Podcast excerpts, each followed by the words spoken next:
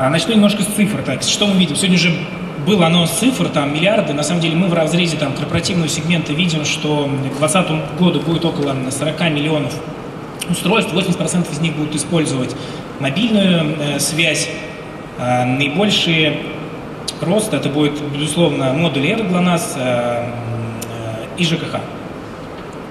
С точки зрения объема рынка выручки в, деньгах мы оценим 2020 год это 10 миллиардов, ну там 9,1 миллиард, там, ну, может быть 10, сейчас уже больше. Соответственно, с нашей точки зрения быстрее всего будет расти три направления. Это транспорт, ну, там о нем дальше, ритейл, это все, что связано с посттерминалами для 8 тем СОФД, которая нас с вами ждет летом. А, ну и э, государственный сектор, это умный и безопасный город. Соответственно, мы для себя на базе вот э, этой аналитики выделили направления э, вертикали, которые для нас наиболее интересны. Их пять штук. Это, безусловно, транспорт и логистика, это промышленность, сельское хозяйство, э, умный город и телемедицина. Там, на слайде представлено наше видение зрелости этого рынка. Соответственно, там могу ну, про транспорт, логистику сегодня уже очень много говорилось, как бы я дальше буду об этом говорить. Вот почему сельское хозяйство, например? Потому что это одна из отраслей в России, которая демонстрирует рост. А, мы уверены, что технологии, а, технологии IT придут в сельское хозяйство, сейчас уже есть решение, мы туда и мы тоже для этого делаем. А, Все, что связано с умным городом, интереснейшая тема, умные парковки, умное освещение, это все придет, это уже есть в Европе, и очевидно, что придет к нам. Что касается телемедицины, это очень интересная тема. Сегодня коллеги уже этого касались, но, э, так скажу вскользь, э, но там, в разрезе 7-10 лет, с моей точки зрения, это тоже будет э, интереснейшая отрасль. Теперь в разрезе автопроизводителей, как мы, оператор, там, видим рынок. Собственно, ну, там, с нашей точки зрения, ну, вот тоже уверен, что есть, на рынке присутствуют э, три истории. Это российские автопроизводители, э, автопроизводители, которые имеют локализованное производство здесь, и иностранные.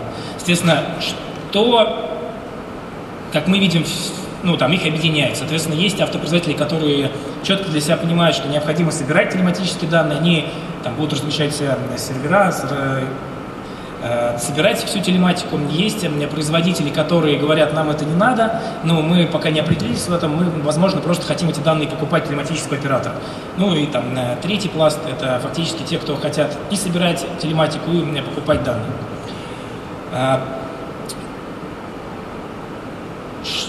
что еще? Соответственно, если говорить там, конкретно, допустим, про иностранных производителей. Уже сейчас в России возятся автомобили, об этом уже было сегодня несколько слов сказано, и как там BMW, э, General Motors, э, они уже идут предустановленными профилями, соответственно, на них просто накатывается через Subscription Manager э, профиль GLONASS.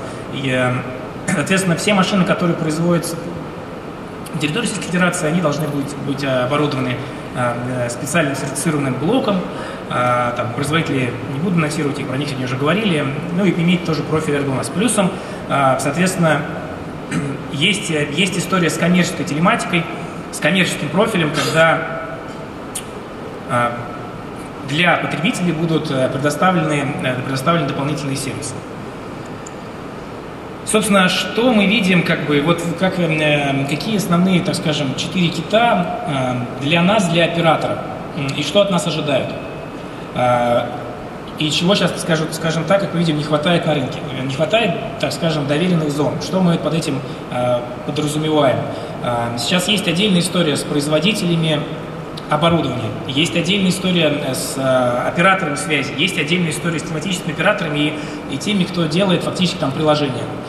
Э, нету какой-то доверенной зоны, ну, никто не может сказать, словно, что вот данные от такого-то производителя устройств до телематической платформы э, гарантированно не будут потеряны, украдены там и так далее. Нету э, такой, скажем, доверенной зоны. И это, э, и это, скажем, область для развития.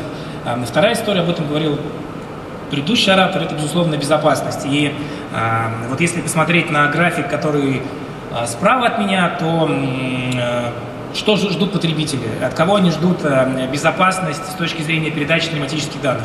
Это, безусловно, автопроизводители и мы как операторы связи. А, третья, э, третья история – это покрытие. от нас, как от оператора, это график слева от меня, безусловно, ждут стабильного покрытия.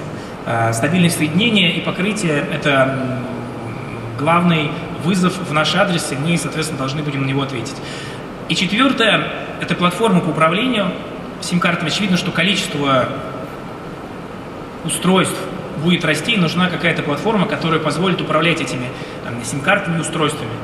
Соответственно, что мы, как мы готовы на это ответить? Да? У нас э, мы единственный из операторов входим, группа компании Avion входит в NVMT Альянс, э, там наши партнеры представлены.